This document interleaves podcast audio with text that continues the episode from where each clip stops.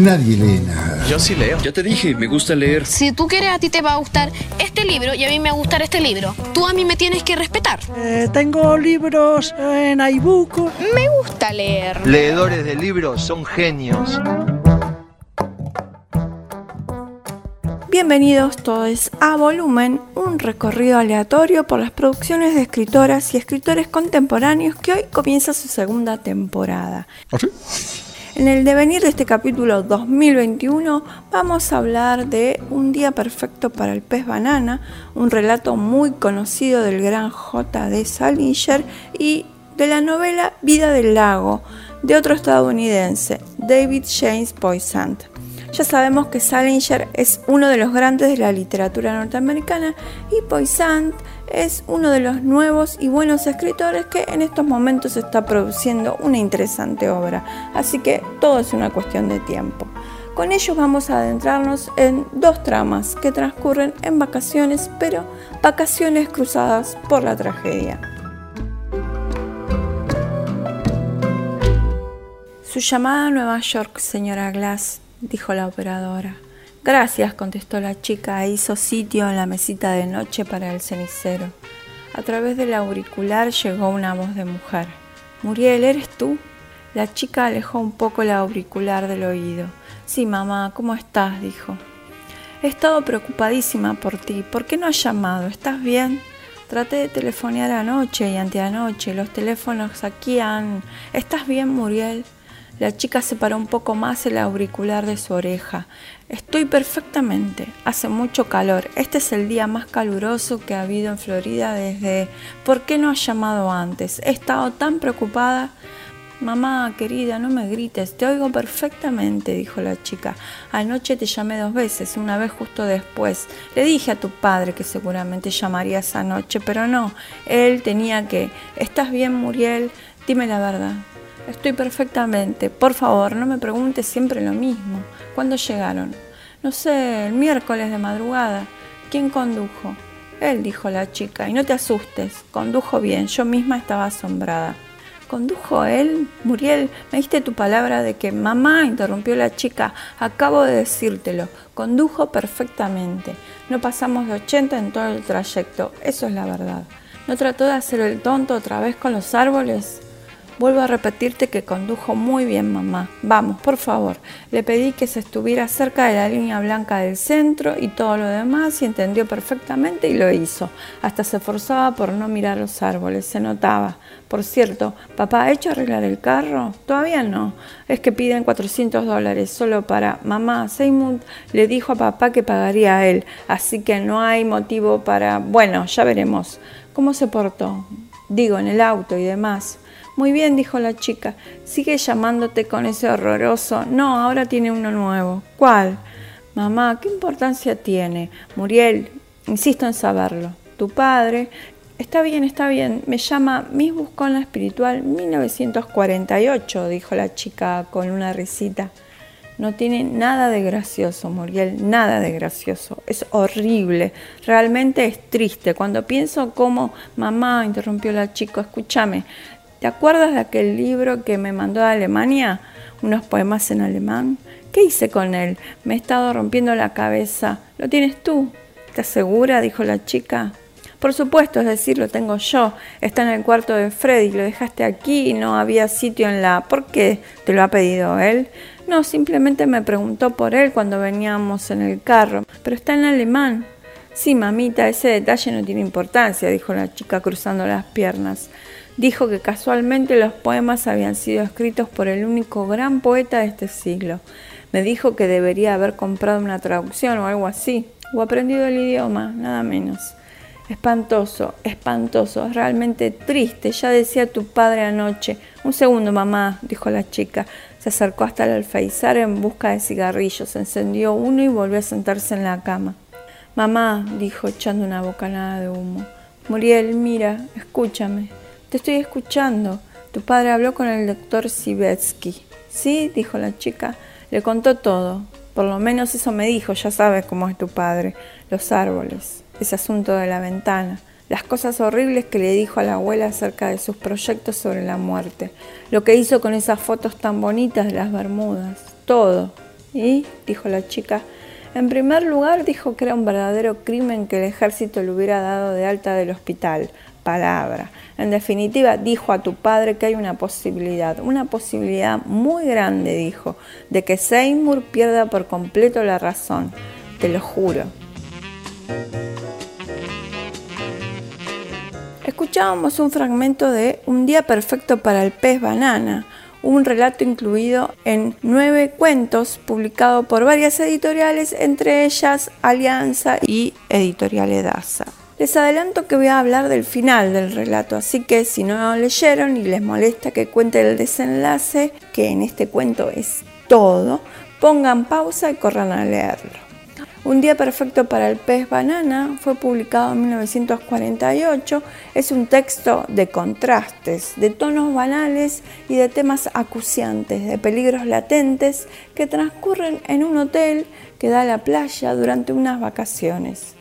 El narrador, en tercera persona, cuenta a través de diálogos la situación de Seymour Glass, un hombre que estuvo combatiendo la Segunda Guerra Mundial en el inicio del relato asistimos a la charla entre la esposa de Seymour, Muriel, y la madre de ella, un diálogo en lo que aparece la preocupación de la madre y que se centra en algunos datos nada precisos sobre la conducta del hombre. Muriel lo que hace es tratar de minimizar todos esos datos, pero de todas maneras se instala algo inquietante. El segundo escenario está protagonizado por Seymour en la playa conversando con una nena y sí, se va poniendo incómoda la situación, ambigua, un poco sórdida y a la vez hay un juego rico de imaginación entre los dos personajes. Y aquí también aparece el contraste, la niñez, la inocencia y un hombre que viene de la guerra, un hombre que no es inocente. Luego de un comentario liviano y hasta gracioso con una mujer en el ascensor, Seymour entra a la habitación que comparte con su esposa y sin ninguna palabra, no saca un bronceador ni se cambia las ojotas, saca un arma y se pega un tiro.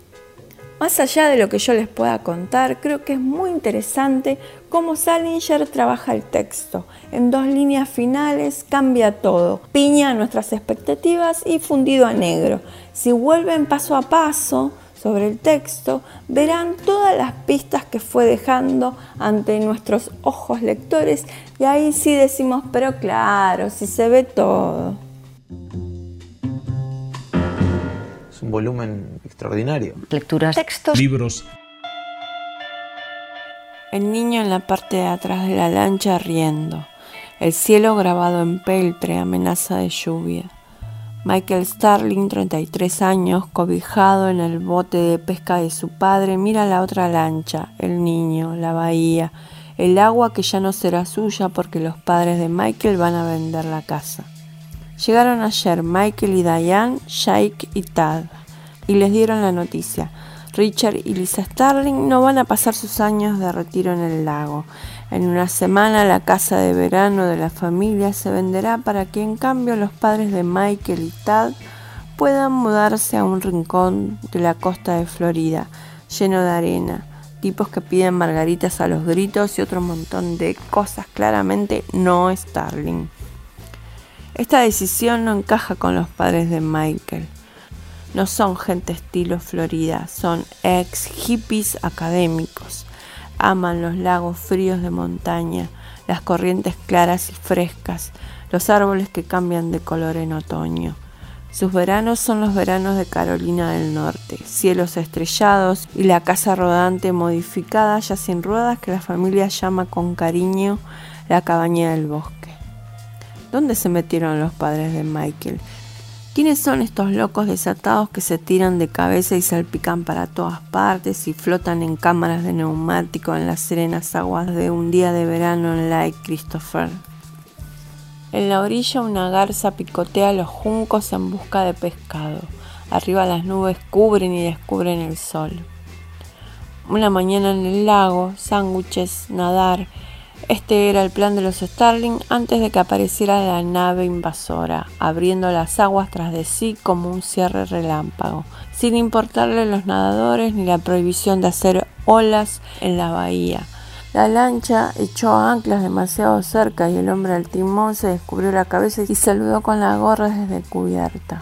Dio un grito de alegría, escupió restos de tabaco al agua y subió la música a un volumen muy muy alto. Estas no son las reglas de etiqueta del lago, esto no se hace. Lake Christopher no es un salón de fiestas y esto no es una bahía ruidosa. Los residentes más antiguos del lago se esfuerzan para que así sea y han sobrevivido décadas de desarrollo inmobiliario y dos amenazas de expropiación, una pública y otra privada. Escuchamos el inicio de Vida del Lago de James David Poisant. David James Poisant. Ya hablamos de este escritor norteamericano cuando Edasa publicó su libro de relatos El cielo de los animales. En los primeros párrafos de la novela se establecen los lineamientos que recorrerán el texto. Una familia compuesta por los padres a punto de jubilarse y sus dos hijos treintañeros junto a sus parejas pasan su último fin de semana en una casa que van a vender. La trama que abarca tres días en la vida de la familia comienza con un accidente en el lago.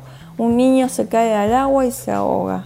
El narrador va intercalando los puntos de vista, los recuerdos, el estado en el que cada personaje imagina su propio futuro.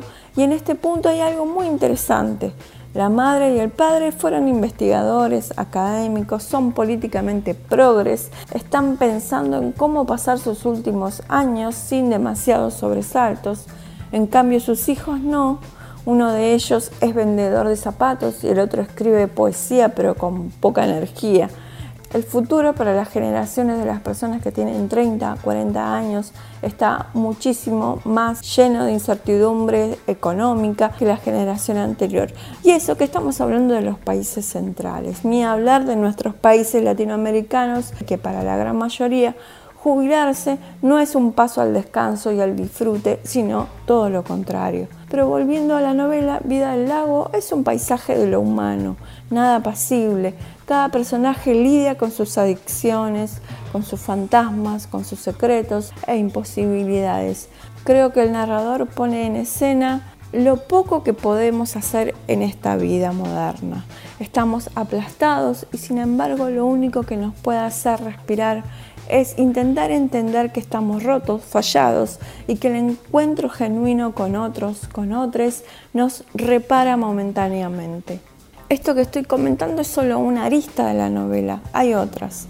La fidelidad, infidelidad, el arte, la consagración, la frustración, la rabia, lo tolerable, la política. Si siguen esta columna semanal, ya saben de mi aprecio hacia la escritura de este muchacho.